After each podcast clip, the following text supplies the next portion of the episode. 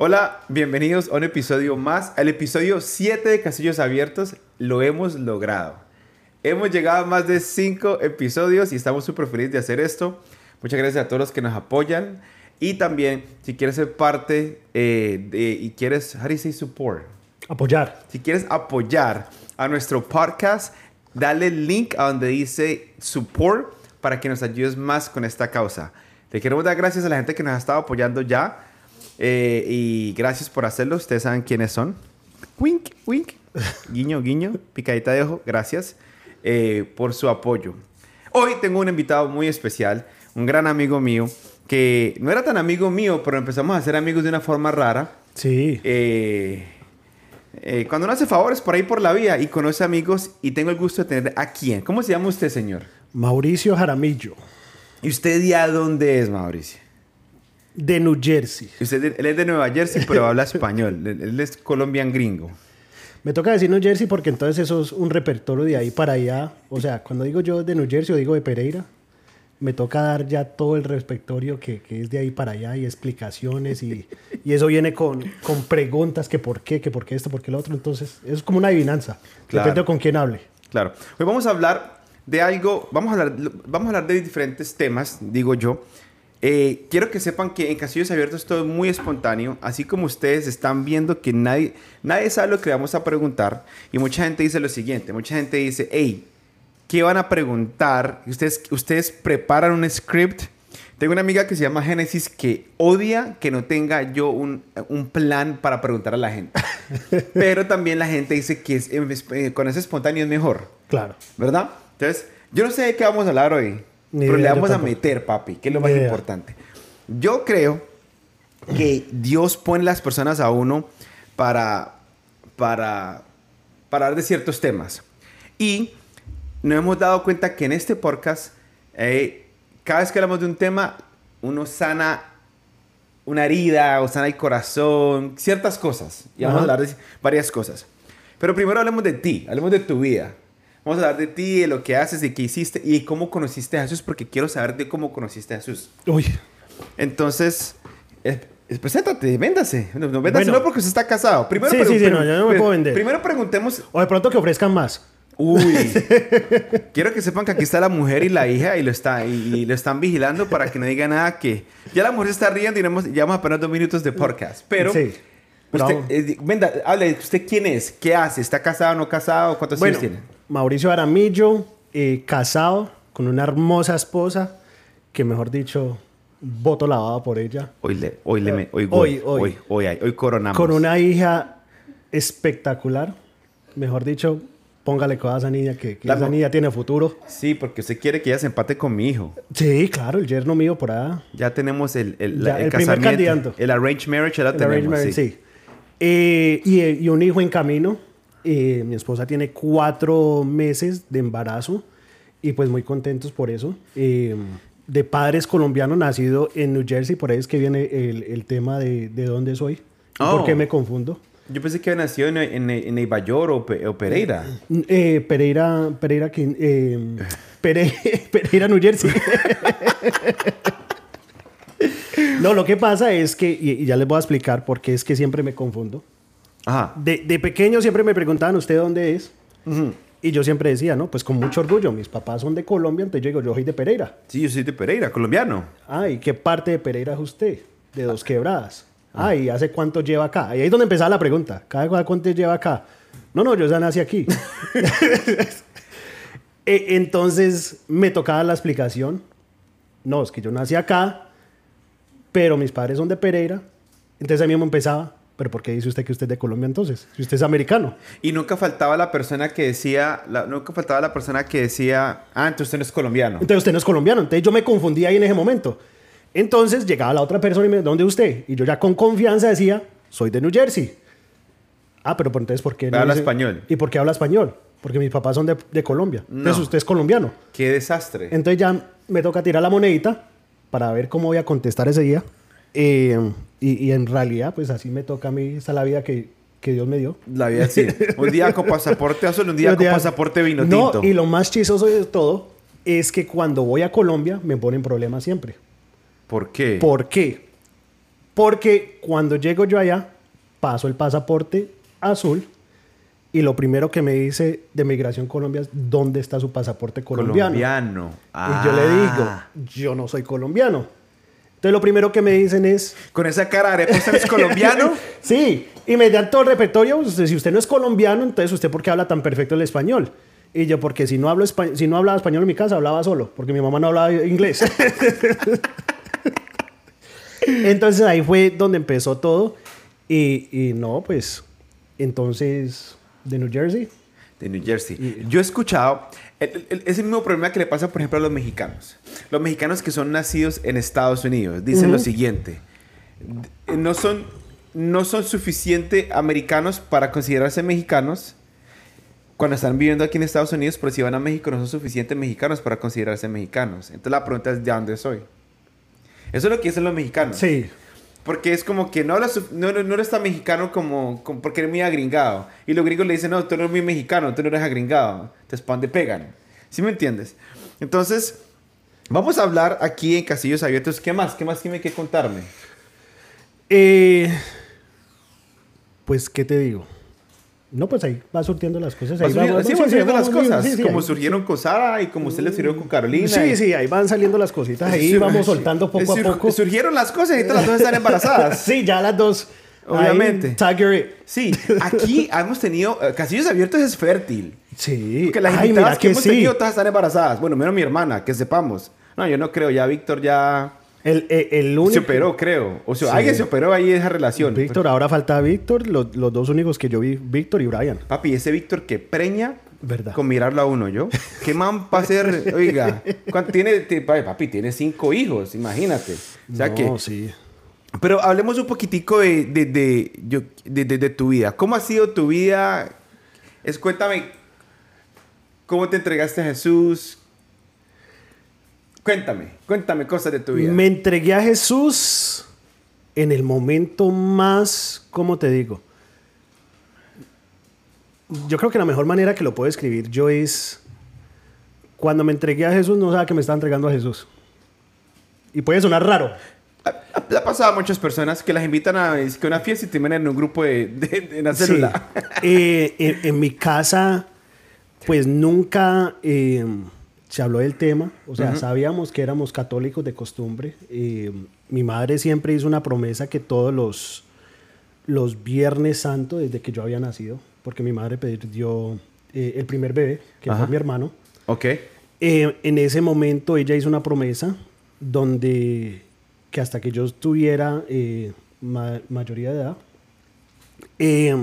me iba a hallar a, a- todos los Viernes Santos íbamos a ir a la Catedral de Nueva York.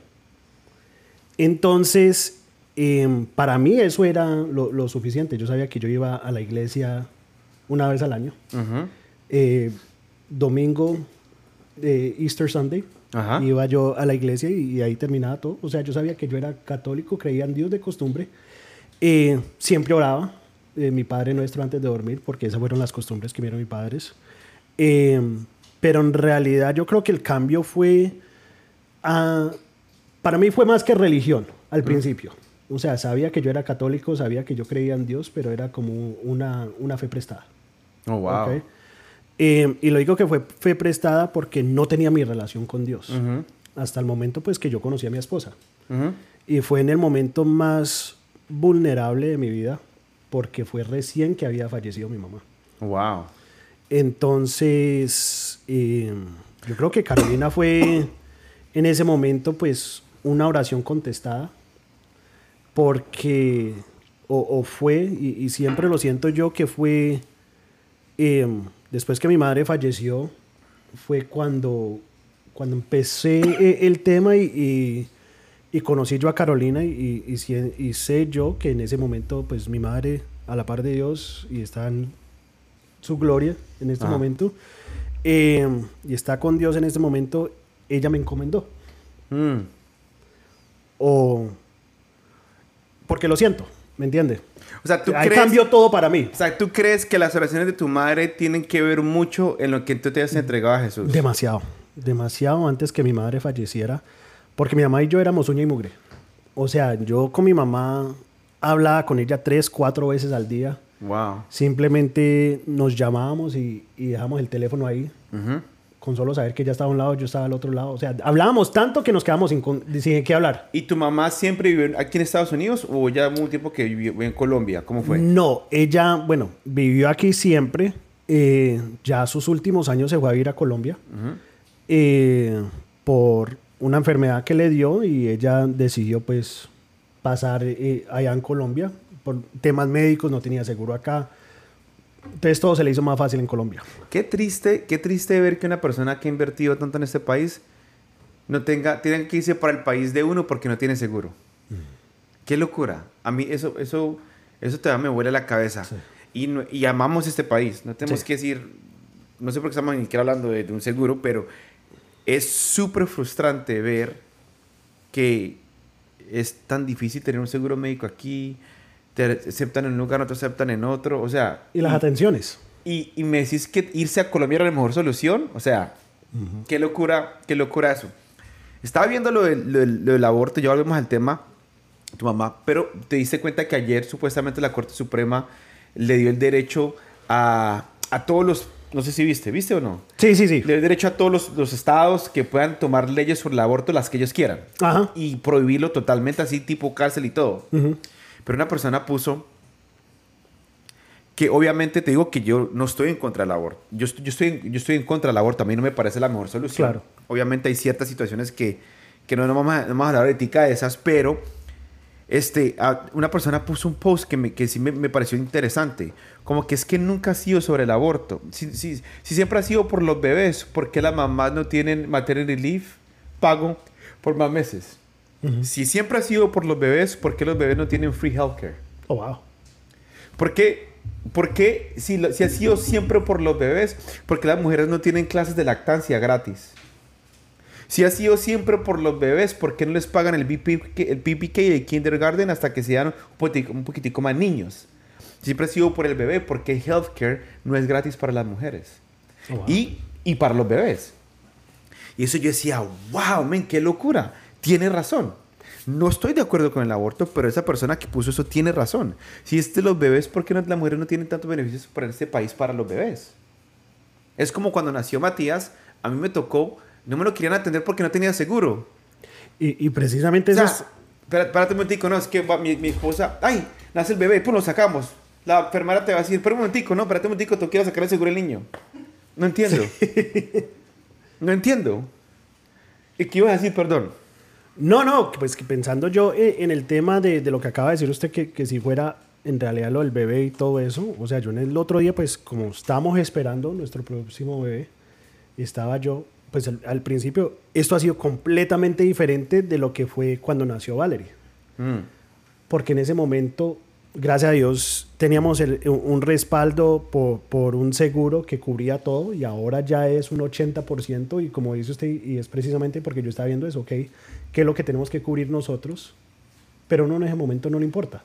Aquí la gente, yo, yo creo que la gente que no trabaja, obviamente, porque van a Sí. van a hacer el bebé, ¿no? Ujú. Pero yo veo que aquí la gente que no trabaja tiene mejor seguro que uno. Sí. Triste. No sé por qué estamos hablando de eso. Qué pena. Es que nos, nos fuimos, nos fuimos. Pero aquí vamos a hablar de cualquier cosa, De ¿no? cualquier cosa. Yo no soy afán. Él dijo, surja, surja. Y tengo producción haciéndome así. No me haga así que, que me, me estresa y, y se me olvida todo. Producción hoy está al garete, como dicen en Puerto No, Rico. no, no. La, la mía no es producción, pero también yo sé que es de... Pero produce. Produce. Sí, produce. Bebés, produce. Eh, volviendo al tema de lo que te entregaste, usted se me adelantó mucho, se me fue hasta, pum, papi, de una, a la, a la entregada de Jesús, el matrimonio, a Valerie y todo. Pero, volviendo al tema de lo de tu mamá, Sí. tú, tú o sea, tú dices que tu mamá oró mucho por ti. Sí. Eso sí lo tengo por seguro y es más, em, recibí muchas revelaciones por parte de ella. Muchas cosas que, que poco a poco, pues ahí empezó mi relación con Dios. eh, peticiones que ella me dio, eh, que ahora yo me pongo a pensar en esas peticiones que ella me hizo y yo digo, wow, o sea, ¿qué es tan poderoso o, o qué vio ella en ese momento que me hizo esa petición a mí? ¿Tu mamá cuánto- hace cuánto se murió? Mi mamá murió en el 2014. En el 2014. O sea que ya no... Septiembre 22 de 2014. Septiembre 22 de 2014. O sea que ya no alcanzó a conocer a Valerie. No, ¿Valerie cuándo nació? Valeria nació en el 2016. Wow. Wow. ¿Y se puede saber de qué murió tu mamá? De leucemia. Tu mamá se murió de leucemia. ¿Y cuánto tiempo duró con la enfermedad? Bueno, ella duró por ahí unos 10 años con la enfermedad, pero fue algo que fue evolucionando. No, no fue inmediatamente, pues ya al momento que nos dimos cuenta que fue la leucemia, ya había avanzado mucho el cáncer. O sea, ya estaba en categoría 4. Wow. Eh, que era una cosa que pues mi mamá, me acuerdo yo hablando con ella, que era el momento donde llegó su tope y ella ya estaba cansada de, de la enfermedad, estaba cansada pues de, de, de la, de la lucha que ella tenía y ver como que es esa pelea que nunca podía vencer. Entonces, cuando ya llegó a ese punto, es como uno decir, o sea, se- lo dejo en manos de Dios, porque yo ya de mi carne no puedo pelear yo más. Wow. Entonces, eh, una vez eh, fue en el 2004, 2005, que ella se fue a una operación sencilla, eh, que se fue para no tener más familia. ¿ok? Y en esa misma operación, pues nunca se me olvida la conversa que yo tuve con él, la conversación que tuvimos nosotros, que planificamos el momento de que ella iba a ir al hospital a hacer este procedimiento, porque en ese momento fue algo tan básico que nosotros hablamos y dijimos, mire, quiere que la lleve, voy a salir del trabajo, nos vamos juntos. Me dijo, no, tranquilo. Sí, era algo como que... Sí. Sí, no era nada... Tran- tranquilo que, que vamos a ir, que voy a ir yo. Eh, eso sí, me recoge. Te- me recoge porque voy a salir un poquito anestesiada y todo eso, entonces no se preocupe, nos vemos allá. Eh, pero yo voy adelantando para que no hay que usted en una sala de espera Esperando. esperando usted ahí tres Sí. horas, yo ya que el- los médicos lo llamen a usted, que usted esté listo. Perfecto, y se quedó la cosa así. Ya, bueno, perfecto, ma. Vamos, nos vemos allá y, y cualquier cosa, pues ahí, ahí nosotros vamos a estar cuando usted salga. Tranquila. Y nosotros la traemos a la casa y así ya. Y ese era el plan que nosotros teníamos. O sea, Sí. ya teníamos todo mentalizado, si iba a suceder y todo eso. Eh, y precisamente cuando llegamos allá y esperamos, eh, se nos acerca un doctor y dice, mira, por favor, eh, me acompañan a este, a este cuarto. Y a mí nunca se me va a olvidar porque el momento que, y, y es como que si hubiera sido ayer, al momento que íbamos hacia ese cuarto, me dio por mirar de reojo y vi el aviso del cuarto eh, y decía Family Conference Room. Ajá. Entonces a mí en ese momento pues se me subió todo porque yo dije, ok, oh, oh, si me están llevando a un, a un family meeting room o un family conference room, es porque en realidad no es el tipo de conversación, porque usted sabe que cuando usted sale de un lugar, usted dice, no, no, mire, todo salió bien, fue un éxito, Sí, sí, sí. eh, no tiene por qué preocuparse, va a estar descansando y todo eso. ¿Se han visto Pero eso fue un poquito doctor- diferente. Sí, este doctor era profesional. Profesional, sí. Acompáñame, vamos a este cuarto y, y te voy a explicar un poquito de lo que está pasando. Entramos a ese cuarto y, y el doctor me dijo, mire, eh, su mamá acaba de, de- de tener dos derrames cerebrales eh, y está en un estado muy delicado. Eh, todo pasó durante la cirugía. Eh, no lo esperábamos nosotros. En este momento ella está en cuidados intensivos eh, y necesito que nos acompañes. Pero espérate, espérate un momentico. Pero, pa- entonces, ¿la cirugía de qué era? La cirugía era para... eh, Para la vasectomía. No, no, no, ¿Cómo no. se no, dice eso? la- la- la- las trompas. Sí, sí, Para te las amarran. Sí, para, no amarrar tener más hijos. para no tener más hijos. ¿Cómo se llama esa vaina? en- Eh, Eso es... La vasectomía de los hombres. No, no tubal, uh, tubal ligation. Exacto. Eso, yes, eso es. tubulization. Sí, sí, sí, misma, No sé qué está hablando, por hágale. Sí. Le creo. Este, Eh, entonces fue para, exactamente, fue una cirugía para no tener más familia. y ahí tuvo los dos strokes. Y durante esa cirugía, que fue algo que, que en ese momento nos explicaron, no, no es nada de riesgo, eso fue que ella tuvo los dos strokes. ¡Wow! Estamos aquí boquiabiertos. Quiero Sí. que. Tengo a mi esposa ya boquiabierta porque no- yo no sabía esto. Sí. Yo nunca pregunté. Sí, nunca, nunca surgió el tema. Y, y, y, y mira que me duele mucho en el corazón porque somos amigos desde hace mucho tiempo y nunca hemos hablado de esto. Sí. Son, son cosas de que en realidad, En verdad, me, me parte el corazón. y, y, y no es pues, todos tenemos algo en nuestro pasado que hay veces mientras nosotros vamos pasando el día a día, como que se va quedando en nuestro pasado. porque Dios nos va bendiciendo o, no- o va cambiando nuestro, nuestro futuro, nuestro destino. Ajá. Pero igual, como siempre hablamos, de que nuestros pasados es un testimonio para nosotros, para un futuro. E- Exacto. Tremendo. Y es, y es cosas que le ayudan a uno porque en realidad hay muchas cosas que yo soy a través de ese testimonio que yo recibí. He recibido muchas, muchas, eh, muchos, o sea, maneras de pensar diferente para, hacia muchas cosas. Como padre, como esposo, o sea, que para unas personas dicen, no, pues eso no importa. Que para mí yo tomo dos pasos hacia atrás para pensar un poquito más en, el, en, Wow. en las cosas que voy a poner a mi esposa a, a afrontar, que para mí yo prefiero, como, o sea, prefiero yo asumir ese riesgo que ella lo asuma. O asumir el riesgo de por mi hija, porque cual- cualquier padre lo va a hacer. Claro. Pero para mí, mucha, hay, hay cositas así que, que yo recuerdo que, que llegan muy cercano a casa. Wow, man. Wow. Entonces, ok. Te dicen, tu mamá sufrir esos strokes. Ajá. ¿Qué pasa ahí? Miren, la cosa se pone pues un poquito más pesada, porque Ajá. entonces ya vamos a, a, a la emergency room, ¿ok? Llegamos ahí y estamos ahí, empezamos a llamar a todo el mundo, mire, acaba de pasar esto, llamamos a mi abuela, llamamos a, a mis tías, mis tíos, toda la familia llegó al hospital. O sea, mi mamá de muy, eh, muy querida por todo el mundo, por familia. ¿Cómo se llama tu mamá? Miriam. Miriam, ok. Miriam Lucía ¿Y, López. ¿Y cuántos años tenía cuando se murió? Mi mamá falleció a los 53. Oh my God. Sí. Ok, y entonces, ya vamos para esa. Y entonces, Entonces bajamos y llegamos a- al cuarto de emergencia y en ese momento pues la vimos a ella y era una persona pues obviamente eh, había re- recién eh, los, los strokes. Eh, estaba paralizada por el lado izquierdo. Nos, es- nos explicaron pues todo el procedimiento, qué, qué es lo que había pasado, cuáles eran los pasos al seguir. Eh, dijeron, ella está inválida al lado izquierdo, el cuerpo del lado izquierdo no está reaccionando. Eh, Wow. los, hay cosas que pueden pasar para, para evitar que, que haya más daños en el cerebro, ajá. como hay cosas, como hay un riesgo detrás de, de esa, de- detrás de eso, hay un riesgo.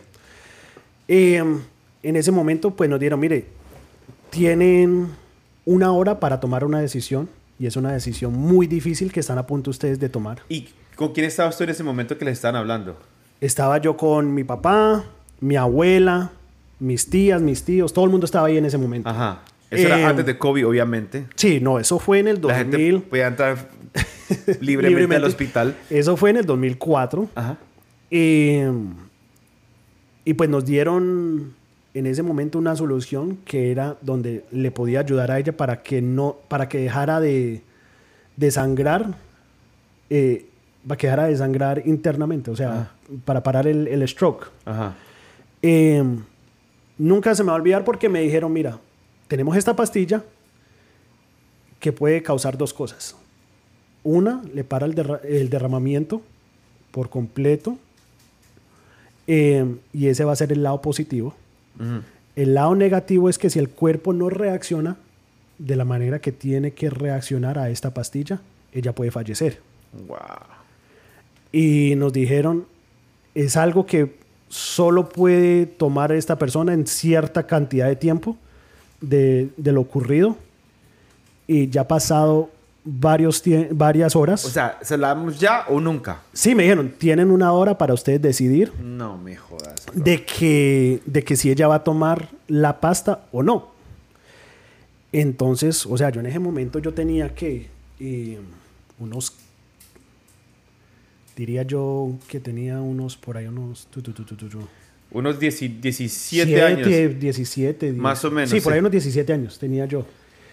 O unos 16, 17, por ahí por esos lados. Ajá. Eh, entonces uno, pues para recibir esa noticia y más que todo por el... Y, y encima de toda la emoción que uno está viviendo de ver que su mamá está en una cama, en emergencia, que no se mueve, desorientada, eh, que trata de pararse pero no puede. O sea, uno en ese momento no está mentalmente estabilizado para tomar cualquier tipo de situación, no importa la edad que usted tenga, ¿me entiende? Ni mi papá, ni mis tías, ni mis abuelas, eh, ninguno de nosotros y pues estábamos hablando de- de- del tema y qué iba a pasar y qué decisión tomábamos. Eh, y nunca se me va a olvidar que dijimos, bueno, tenemos que tomar una decisión por ella. Eh, ¿Qué vamos a hacer? Entonces, en ese momento fue que todo el mundo me dijo, pues usted es el hijo, tome usted la decisión. Oh. Y nosotros respetamos todo lo que usted diga como familia. Pero bueno, eso fue que sea, en ese sentido, o sea, yo, yo digo, la edad para tomar una decisión no era la mejor edad, Exacto. pero gracias a Dios, tu familia llegó a un acuerdo de como que, tómala tú. Sí, sí, Ahora. sí, porque nadie quiere, nadie Ah. quiere tener ese, esa decisión, Nadie quiere tener ese, ese Esa carga. peso- es- esa carga, ese esa peso en los carga de decir que no sabemos cuál es el resultado, pero eh, respetamos que, que queremos que la tome usted y te vamos a apoyar con lo que usted, con lo que usted diga. Wow. Wow. Bueno, entonces, ¿qué pasó? Pues yo en ese momento, eh, hablando y yo no sabía qué hacer, tenía 17 años, eh, o sea, llorando incontrolablemente pues de ver mi mamá lo que estaba pasando, de que ¿Tú la- íbamos tú a... la- tú- tú la Sí, viste? yo la vi, sí. O sea, mientras estoy hablando de aquí, me estoy acordando de ese mismo momento. Terrible. Aquí Perdón. donde estamos. Perdón, perdón, perdón y gracias. Y, y precisamente se la dejé en manos de Dios. Porque dije yo, ok, vamos a tomar esta decisión, pero que Dios tenga el control sobre todo lo que va a pasar en este momento en adelante. ¿Y qué pasó? Entonces le dieron la pastilla. Dijimos que sea lo que, lo, o sea, que sea la voluntad de Dios, Ajá. eh, vamos a ir con la pastilla. Ajá. Cuando dimos la decisión, ya el médico dijo, es muy tarde, se pasó el tiempo, Ay, ya no se la podemos dar. Marinela. Entonces uno no sabe, ok, sí o no, qué hubiera pasado. O aunque uno dice de pronto fue una bendición porque quizás hubiera, hubiera sido el lado negativo. Exacto, sí. Se hubiera muerto. Entonces ahí es cuando uno dice, ok, si esa fue la voluntad de Dios de decir que el tiempo expiró y no lo íbamos a hacer, es porque vamos a confiar que nos estaba salvando de algo Ajá. mayor. Bueno, ¿y qué pasó? Por cuestiones de tiempo, muchachos, obviamente queremos seguir que contar el full El story, full. pero por cuestiones de tiempo no podemos. Pero sí les recomiendo que cuando yo salga, tenga clips de este video, yo voy a taguear a Mauro y vamos a hablar un poco. Tengo muchas preguntas. Tengo, No, yo tengo mil historias. preguntas. No, yo sé, por eso te Tenía mi esposa razón Sí, de que no podíamos ser a tu esposa y a ti juntos. Porque sabíamos de que iba a ser mucha historia Sí. y mucho contenido para un solo podcast de 40 minutos, 50 minutos máximo, ¿right? ya. Mm, Porque tu esposa hasta se ca- casi se muere por ahí en la, en la- en la nieve, la sacaron del helicóptero, los amigos bebiendo y nadie se daba cuenta que ya estaba, que ya estaba volando para el hospital. Y también tuvo su encuentro con la guerrilla, que esa es otra historia. Otra- eh, sí. Porque el papá era militar. Sí. No, mija, ustedes tienen historias. Entonces, si quiero que, voy a, voy a poner el nombre, el el- para la gente, que nos está escuchando, voy a poner el nombre de Mauro en los videos que yo pongo. Y si tiene una pregunta, hey, hablen con Mauro porque se va a colocar un poco más interesante. No te vayas porque no se va a colocar más interesante. Así que sigue escuchando porque tenemos muchas preguntas para Mauro. Porque de pronto tú has estado en esta situación o ah, conoces personas que, que necesitan sanar esa parte de su corazón. Sí. Tengo muchas preguntas, te lo prometo. Ok, ¿qué pasó? Bueno, pa- para, para es que hacerlo más rápido. bastante, sí, sí, es que yo muy detallista. No, yo yo, yo doy mucho cuenta. detalle. Sí, sí, sí, por aquí no Para podemos hacer alargar esa la- vaina. Mentira, para, mentira. para no, no alargar la historia, pues entonces ella ya pues hizo su rehabilitación, eh, nunca, nunca perdió la fe, nunca eh, perdió la esperanza de que un momento iba a volver a caminar. Y nosotros pues ya aprendimos a... a- Y es 10 años en silla, en silla de ruedas. Sí, ella estuvo en silla de ruedas y estuvo... eh, ella recuperó el 60% Ok. de su movilidad. Su parte izquierda paralizada. Sí, sí, su Ajá. parte izquierda paralizada. Pero a la misma vez, eh, nunca dejó de ser ella. Eh, aunque fueron momentos difíciles, eh, a que fue recuperando todo, ella nunca dejó de ser la Miriam que era. La Miriam alegre, la Miriam eh, que recochaba. O sea, Sie- siempre ha sido, siempre fue muy alegre por ese sentido. Eh, entonces, pues hizo su re- recuperación eh, donde pudo. Eh, y, y nada, pues ya con el alargue del tiempo nos dimos cuenta que en realidad la causa de ese stroke eran los principios del cáncer que le estaba dando, sino que el médico nos lo, nos lo dijo fue, hágase cuenta, una capa de hielo de que se va derritiendo lentamente y hasta que no se derrita por completo, no va a salir a la luz el cáncer que, que en realidad estaba causando todo esto. O sea, es- ellos sabían que tenía cáncer, Nunca supimos hasta que Pero ya estuvo pero- muy tarde para... pero ellos sí sabían. no, tampoco. Tampoco. Tampoco. Claro, pues estaban más enfocados en, en- En el en- el en derrame cerebral. Sí. Wow. Entonces, em, entonces sí, entonces ahí, ahí pues ya enfocados con eso nos dimos cuenta. Em, y volviendo pues a lo, a lo que usted me, me, me estaba diciendo de, de cómo llegué yo a los pies de Dios y No, por qué no, no, espérate, espérate. Es que te me adelantas mucho, papi. Ah. Espérate. ¿Este mano habla larguísimo o se me adelanta No, porque mucho? yo estoy tratando de, de meter todo en No un- mire el reloj. Ok. No mire el reloj, que producción es bien cansona con eso. Usted nos va a dejar saber. Pero, este, este, pero espérate, ok. Le pasaron los strokes, volvió a caminar. ¿Qué Sí. pasó después? Después de, ese, de eso, em, me, no, me- me- Vol- Volvió a caminar, ¿no? O bueno, 60%. No, no, no, 60%. O sea, con, con su limitación, ella caminaba con su silla de ruedas. Eh, pasaron muchas cosas en nuestra familia. Eh, ella decidió, pues, en algún momento irse a vivir del todo para Colombia. Y esto fue, eso pasó pasó en el 2004. ¿Cuándo se fue para Colombia ella? Ella se fue para Colombia en el 2000, pongámoslo que por ahí en el 2009, 2010, por ahí así. Por ahí 2010, digamos que 2010. sí. Ajá. O sea que Sí, para- por esos seis años ya... ¿Hasta, ¿Hasta cuándo se dieron cuenta que tenía cáncer?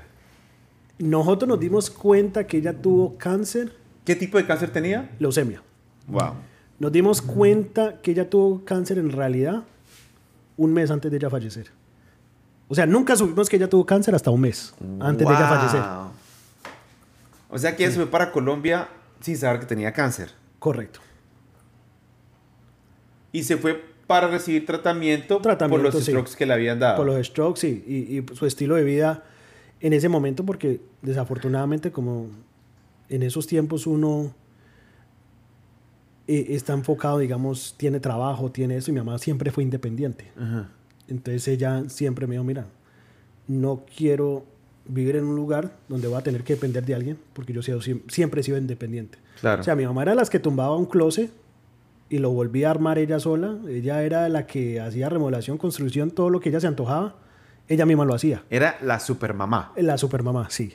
Entonces, para ella tener limitaciones y alguien le dijera, no puede, o espéreme, o haga esto, ya me dijo, no, eso no va a funcionar para mí. Ella no quería ser como una carga para alguien Exacto. más. No quería Y carga son para ese nadie. tipo de mamás, es que son ese tipo de mamás que no, no es porque quiera- no es porque quieren ser una carga, sino que han sido tan independientes toda su vida que lo ven de esa forma. Exacto. Que cierta parte es bueno y cierta parte es malo. Sí. Y entonces, ¿qué más? Entonces se fue para Colombia. eh, yo viajaba, iba, venía. O sea, estaba eh, en momentos de mi vida que digamos no de los mejores. Porque nunca creé una base para mí. Ajá. Y eso es otra historia que, que ya después, Ajá. no sé si le alcanzamos o, o le puedo contar eh, eh, luego. Pero es donde yo estaba un poquito descontrolado. Porque no tenía mi- mis fundamentos en ese momento. Fundamentos as what? ¿A qué? Fundamentos en una base y unos principios. ¿Bíblicos? Bíblicos, ¿Morales? morales, de todo. O sea, ¿Sociales? sociales, de todo. O sea, you, you name it, it happened. Papi, usted era un desastre. Yo era un desastre. O sea, yo era eh, la oveja negra de la familia. Ok. ¿Ok? Eh, y, y muchas de las cosas no, no sabía yo cómo manejar situaciones y yo en ese momento pues estaba viviendo mi vida. Y tú, pero pregunta, ¿tú crees que todo eso empezó a surgir después de todo lo que le pasó a tu mamá? ¿O tú crees que si hubiera o no hubiera pasado, hubieras terminado así? No sé. Pero podemos decir que fue basado por todo lo que te pasó Sí, a tu mamá. sí. Porque de ahí pasaron unas otras que otras cosas y sí. ¿Qué otras cosas pasaron?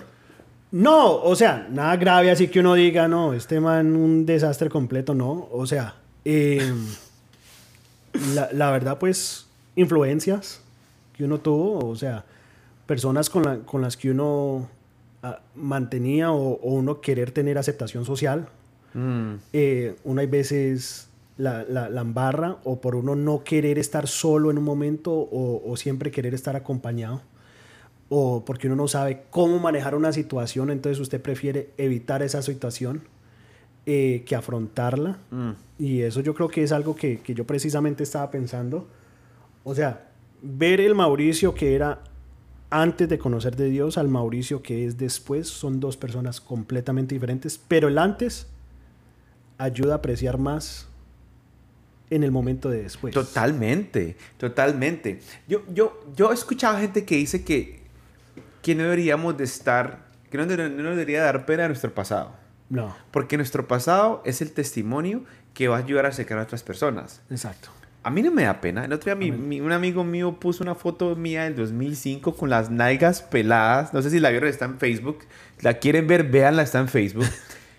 Era el 2005 y saqué las nalgas por una ventana, me tomaron la foto del otro carro y mi amigo la montó hace como un mes.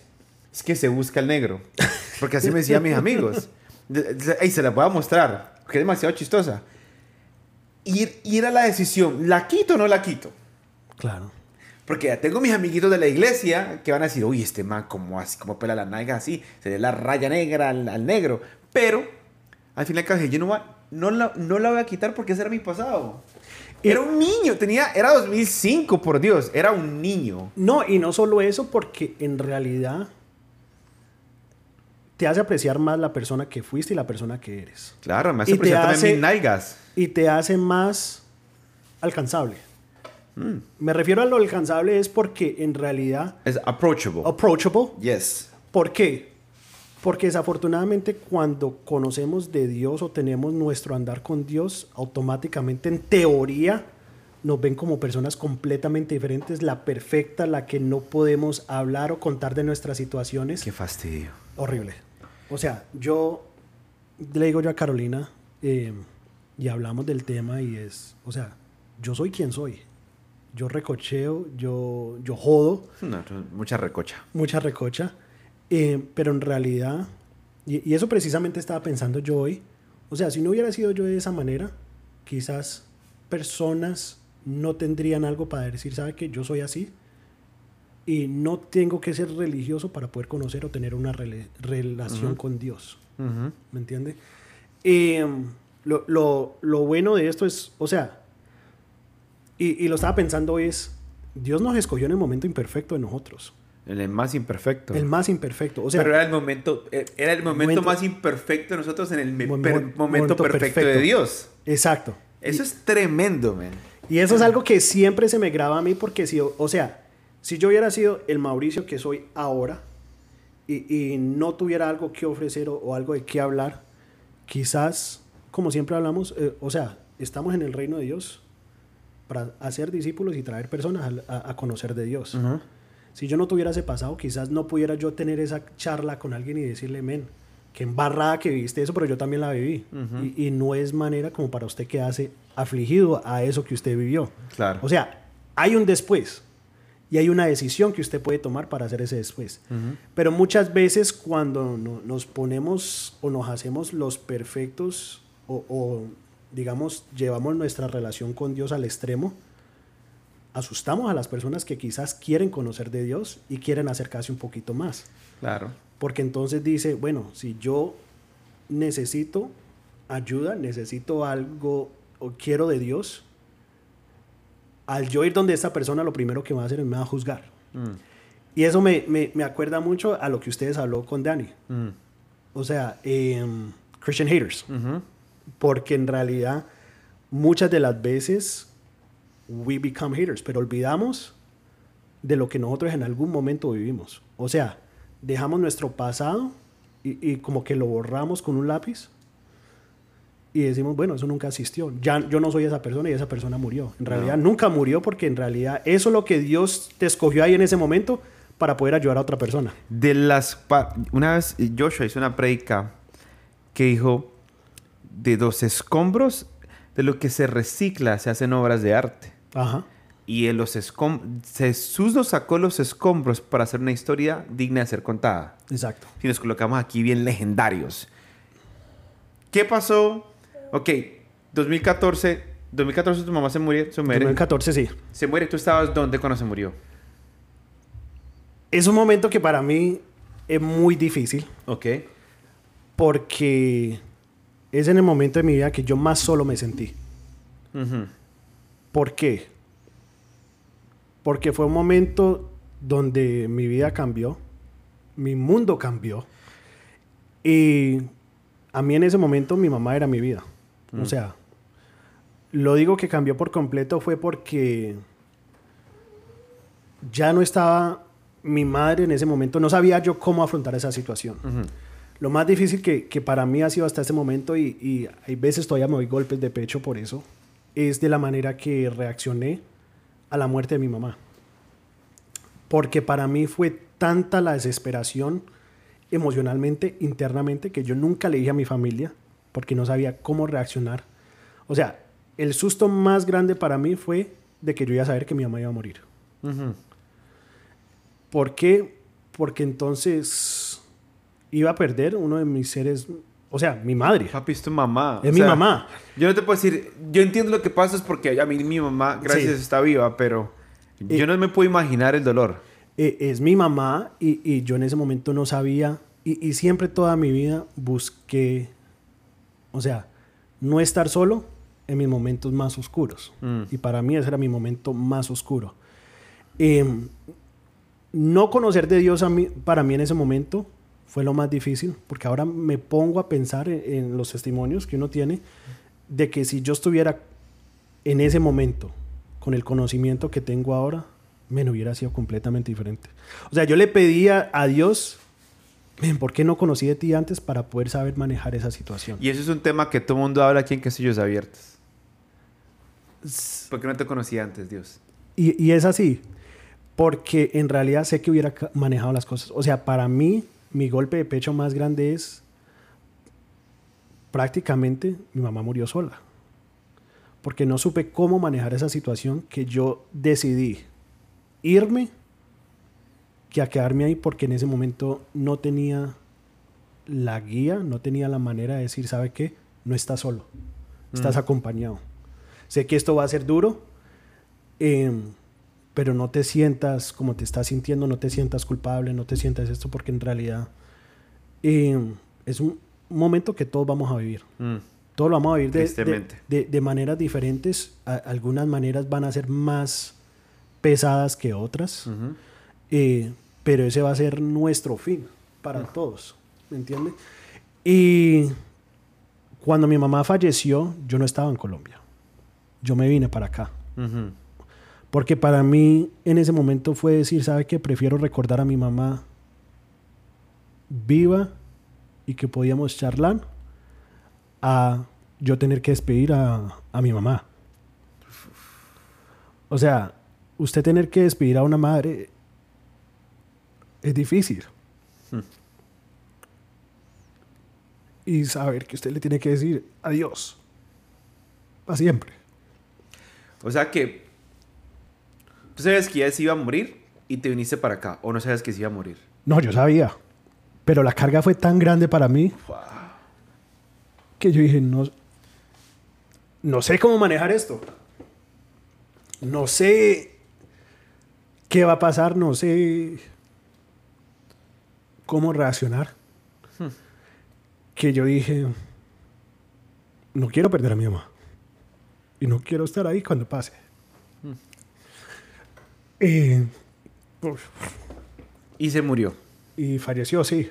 Eh, el día que yo recibí la llamada, yo estaba trabajando, o sea, saqué las mil excusas por no estar ahí. Yo decía, no, tengo que volver a trabajar. Eh, voy a perder el trabajo, me tengo que ir. O sea, muchas veces salimos corriendo de cosas y, y hay veces que, que aún así siguen pasando. Mm. Porque no tenemos... Y ahí es donde yo digo, si hubiera tenido eh, el conocimiento que tengo ahora, yo sé que, que no estaba solo.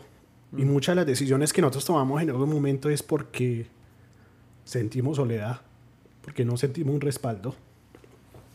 Em, y, y lo que he aprendido de Dios es que siempre tenemos un respaldo de parte de Él, no importa qué tan difícil sea la situación. Eh, no importa si usted no sabe cómo manejar esa situación, porque Dios lo va a guiar a uno eh, en ese momento. Ok, y se muere tu mamá y empezó por la por vida de tu vida. El peor momento de tu vida, se puede decir. Sí, ¿Qué empezaste a hacer? yo me fui para Colombia, eh, ahí mismo cogí un, un vuelo, me fui para Colombia. Eh, lloré como un niño chiquito, o sea, obvio. Eh, llegué yo a Colombia, eh, llegué directamente al, a, a los servicios, a, a- a La funeraria. la funeraria, sí. Y, y me acuerdo ver a mi mamá, y en ese momento a usted no le importa nada. Mm. O sea, yo lo único que pensaba era darle el último abrazo, el último beso. A usted no le importa nada en ese momento y, y men, se siente usted lo más solo del mundo. En esos momentos. Qué locura porque ahí no están los amigos de la rumba. No. Ahí no están los amigos de que... Ah, ah. Y, y es triste. Es muy triste porque te digo que cuando yo me entregué a Jesús, de todos los amigos que yo tenía, porque tenía muchos amigos, Sí. muchos amigos, Ajá. supuestamente. Cuando yo me entregué a Jesús, solamente uno. Uno. O bueno, dos. Una amiga en California y un amigo aquí, que es un amigo que sigue siendo aquí, que es mi amigo Oscar. Me preguntaron, ¿qué pasó? Sí. ¿Qué pasó? ¿Qué te pasó a ti para tener ese cambio? ¿Por qué te, por qué te volviste pandereta, aleluya, cristiano? ¿Qué pasó?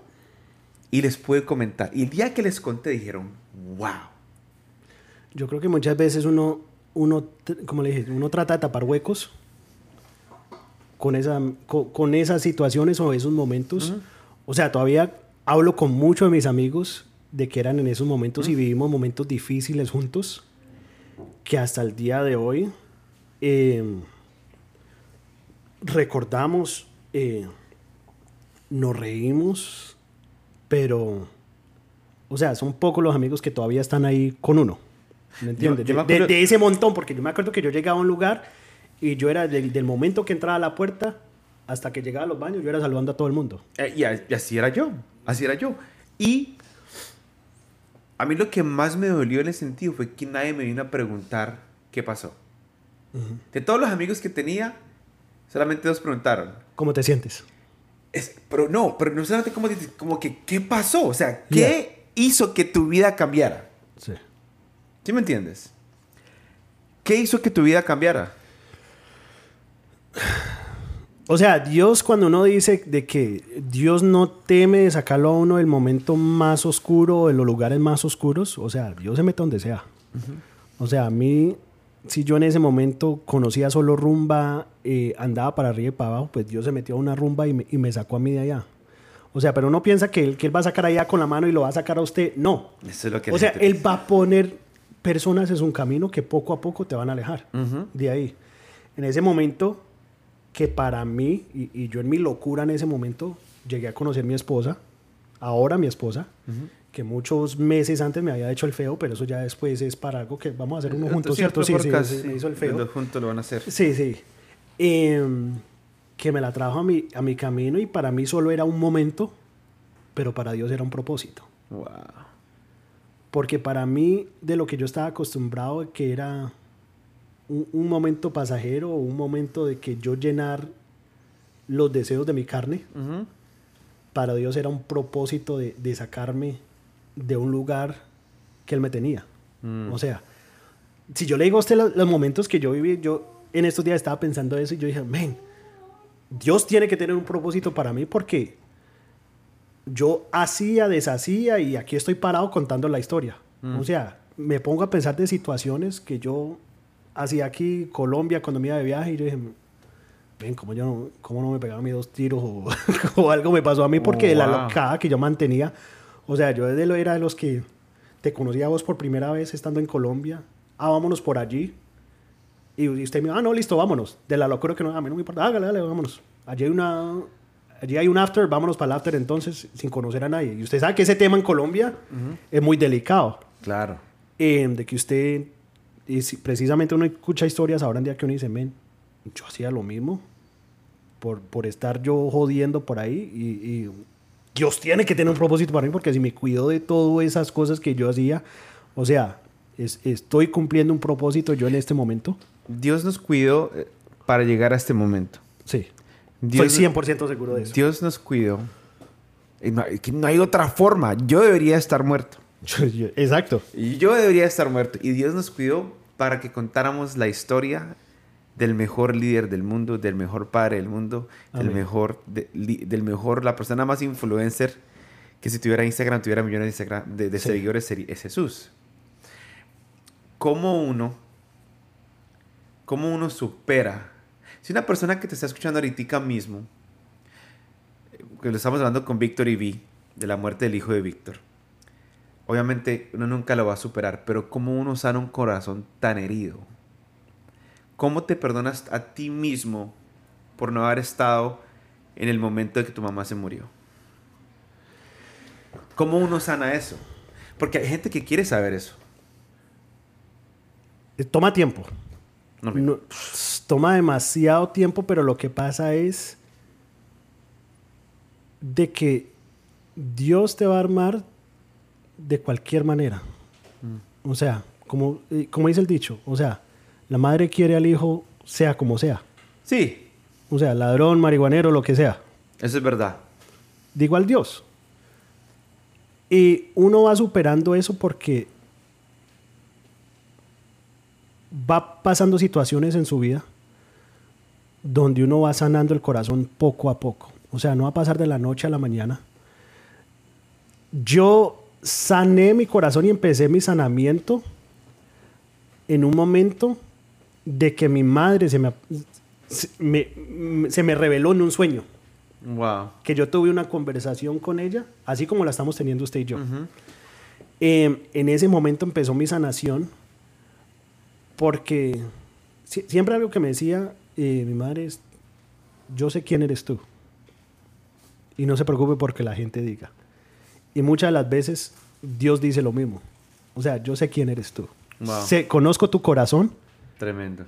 y no te dejes llevar por lo que la gente diga. Para una persona que está en un sanamiento en este momento es, no lo sueltes. ¿No sueltes a quién? A Dios. Adiós, ok. No sueltes a Dios porque quizás no tenga la respuesta usted en este momento, por el momento que estás viviendo. Quizás no tenga una revelación dentro de 3, 5 años. Pero Dios te va a dar el, el por qué y para qué. Mm, Tremendo. Porque eh, en realidad las heridas van sanando, pero Dios te va usando para poder sanar heridas para otras personas. Tremendo. O sea, algo que, que yo siempre he dicho y, y para mí, pues, Tiago es una bendición por parte de Dios, porque es una oración que yo siempre tuve. Tú nunca tuviste hermanos. Yo nunca tuve hermanos, entonces, para mí vivir uno de esos momentos solo, sin hermanos, eh, fue de lo más difícil, porque no tuve con quién compartir y decirle, ven, ¿qué vamos a hacer? Vas a ser tío o tía. Exacto. O qué hacemos, qué, cómo vamos a reaccionar, o, o un hombro con qué llorar, porque, o sea, nadie va a entender lo que usted está viviendo sin un hermano. Mm. Nadie va a entender los dolores que usted tiene si no es una persona que está viviendo el mismo dolor suyo. Aprecien a sus hermanos. Sí. Beatriz. ¿Te aprecio? Eh, Ah. y, y esa siempre fue eh, um, eh, mi oración para Valerie. O sea, y, y muchas personas me dicen, no, pero es que hay hermanos que no se hablan, hay hermanos que terminan de, de pelear, o sea, pero no pierdan la fe. No, y yo creo que tiene que ver mucho también cómo uno cría a los, a los Y los cría, sí. Sí, man. Porque por más de que yo he querido matar a mi hermana, yo no puedo vivir sin mi hermana. ¿Sí me entendés? En ese momento yo necesitaba un hermano cuando pasé todo eso. Uy, man. Porque era el único momento que yo creo que alguien hubiera entendido lo que yo estaba viviendo. Nadie más lo podía entender, papá. Nadie lo había Nadie, Ni un amigo. Ni un amigo. No. Nadie. Solamente una persona a la que tu mamá pudiera haber tenido que lo Es más, poder entender. Tengo amigos que recién, o un amigo que recién pasó ese momento y ahora entiende lo, que, tú yo sientes. viví. Wow, man. ¿Me entiende? Y a través de lo que me había pasado a mí, pude yo ayudar con su momento que estaba viviendo. O, o con personas que yo he hablado, pude yo decirle, mira, no le puedo decir nada porque usted sé lo que está viviendo y, y no hay nada que vaya a sanar este momento. Nada. Nada. Lo único que digo yo es, para esas personas que están viviendo un momento difícil en este momento, aunque no parezca, no lo entiendas, no te puedes alejar de Dios. Hay una, hay una parte que ya vamos a terminar. Estoy demasiado tocado con esta historia porque no la sabía. Y me siento un poco mal porque nunca te pregunté, bro. Pero es que en, en realidad, o sea, no es... Estamos viviendo una etapa diferente, una diferente temporada. Ajá. ¿Ok? Eh, si hubiera llegado a esa, o sea, como en este momento precisamente que Dios, o sea, nos puso ya tiene para muchos amigos y... No, no es, no es de tener amigos, sino que estamos en temporadas, eh, eh, todo va siendo temporadas, ¿ok? Quizás si estuvieras en esa temporada donde yo lo viví, o sea, hubiera estado molesto que nunca me lo preguntaste, Obvio. Sí, eso es verdad. pero no es una temporada porque, o sea, Dios nos alineó para otra temporada junto, Amén. ¿me entiendes? Amén. Quizás sea una temporada donde vamos a ministrar, una temporada donde vamos a, a, a- a traer personas juntos a los pies de Dios, o sea, o a través de nuestras familias. Que ya que, que hemos tenido la oportunidad de estar juntos en varios, varios. Sí. Donde hemos visto muchas cosas pasar. Sí. O Ahí- una temporada donde vamos a tener que pelear juntos, Amén. ¿me entiendes? Entonces, o sea, no, yo digo a las personas que están ahí, o sea, no se sientan mal, porque en realidad quizás te van a necesitar para otra cosa. Amén. Hay, para terminar, hay una parte en la Biblia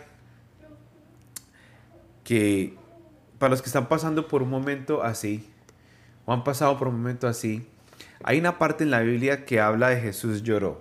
Y a mí me encanta, me encanta eso. ¿Sabes por qué? Porque eh, Lázaro se muere. Jesús no va cuando lo mandan a llamar, sino que espera varios días. Varios días para, para probar de que Él era la resurrección, digo yo. Él estaba tratando de probar un punto. Y el punto que Jesús estaba tratando de probar era, dejen que Lázaro se muera, porque ni siquiera dijo que estaba muerto, que estaba muerto dijo, Él está dormido.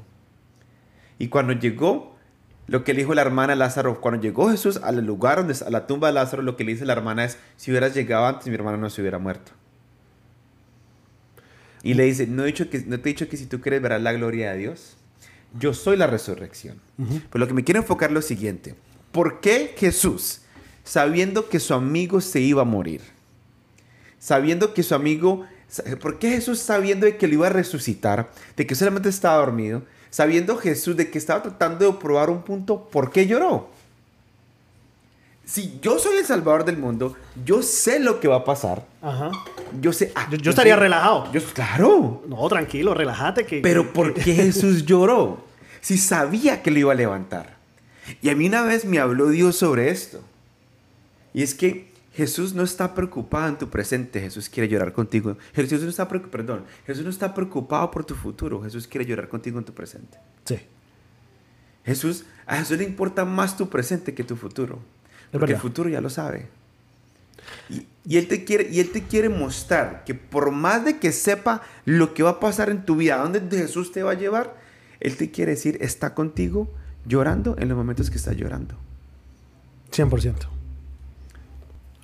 100% porque eh, eh, muchas de las veces que, que nos sentimos solos, muchas veces donde queremos una respuesta inmediata,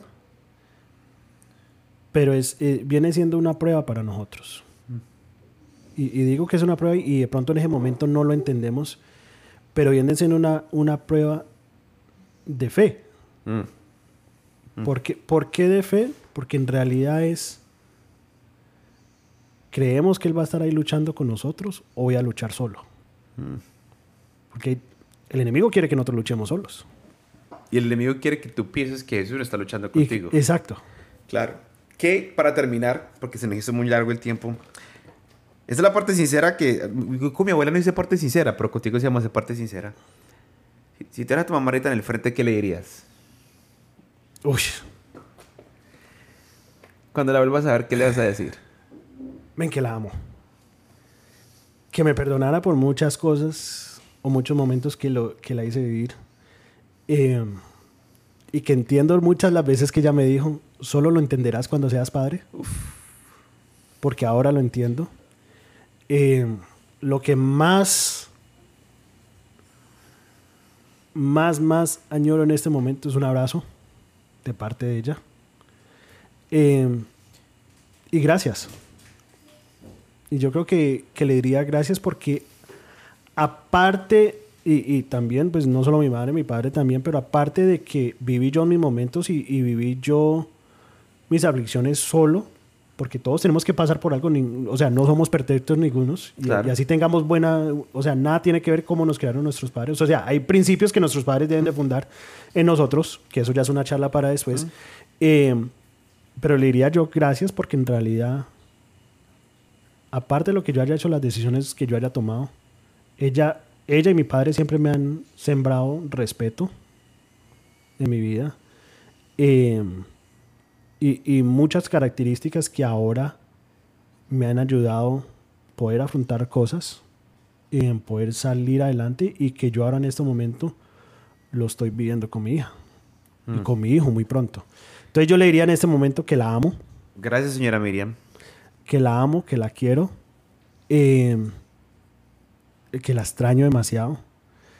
Eh, y, y, nunca se me va a olvidar lo que ella me dijo a mí y, y, y, yo sé que un poquito pasaditos, pero para mí la revelación más grande fue ese sueño que nosotros tuvimos y, y esa charla que nosotros tuvimos. Yo sé quién empezó eres tú.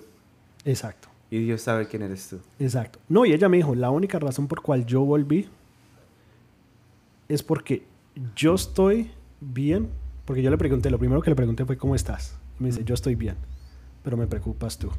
Mm. Y yo wow. quiero que tú sepas que yo estoy bien y, y, y, y, no debes de sentirte como te estás sintiendo en este momento. Wow. Yo solo vine para decirte que estoy bien. Y para mí, hasta ese momento, y Carolina les puede decir en algún futuro, yo era unas personas que, que antes de ese momento lloraba todas las noches por ella. Wow. Que ese día me, me desperté, esa misma noche me desperté con lágrimas en mis ojos. Y hasta ese momento Lloraste. Lloré. Wow. Porque en ese momento ella me quitó una culpabilidad mm. de que yo estaba sintiendo. Muchas personas se pueden preguntar, pero ¿por qué no muestra sentimientos? O sea, porque mi madre, lo más maravilloso, el ser más grande que yo tengo, sé que está en un mejor lugar. Y muchas de las veces que nosotros pensamos o nos afligimos a las personas es porque nos da miedo perder, o, o, sea, no queremos perder a esa persona porque tanto los amamos. Uh -huh. Pero lo que no entendemos es que van a mejor vida. Amén. ¿Me entiende? Entonces le diría a ella que la amo. Tremendo. Después de todo lo que le acabo de decir, la amo. Y, y no me cansaría de Todo eso para decirle a la mamá que la ama. bro, muchas gracias. Thank you, bro. Hey, muchas gracias por abrir tu corazón, man.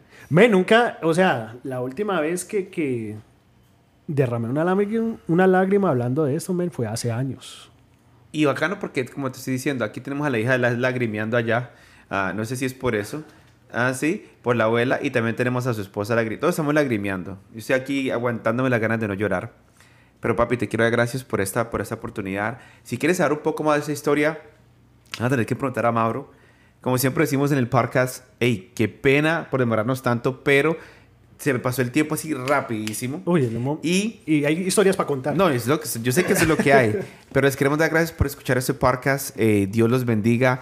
Eh, queremos terminar en la nota de que si has pasado por esto, hey, escríbanos, déjenos saber, denos comentarios. Gracias a toda la gente que nos ha apoyado, gracias por escucharnos, gracias por el, el apoyo, porque esto ha sido una experiencia bien, bien chévere. Y, y cada vez que hablo con gente como tú, bro, no me arrepiento de haber hecho esto. Así que gracias por escuchar, señores. Que pasen un feliz viernes y que Dios los bendiga. Hasta luego.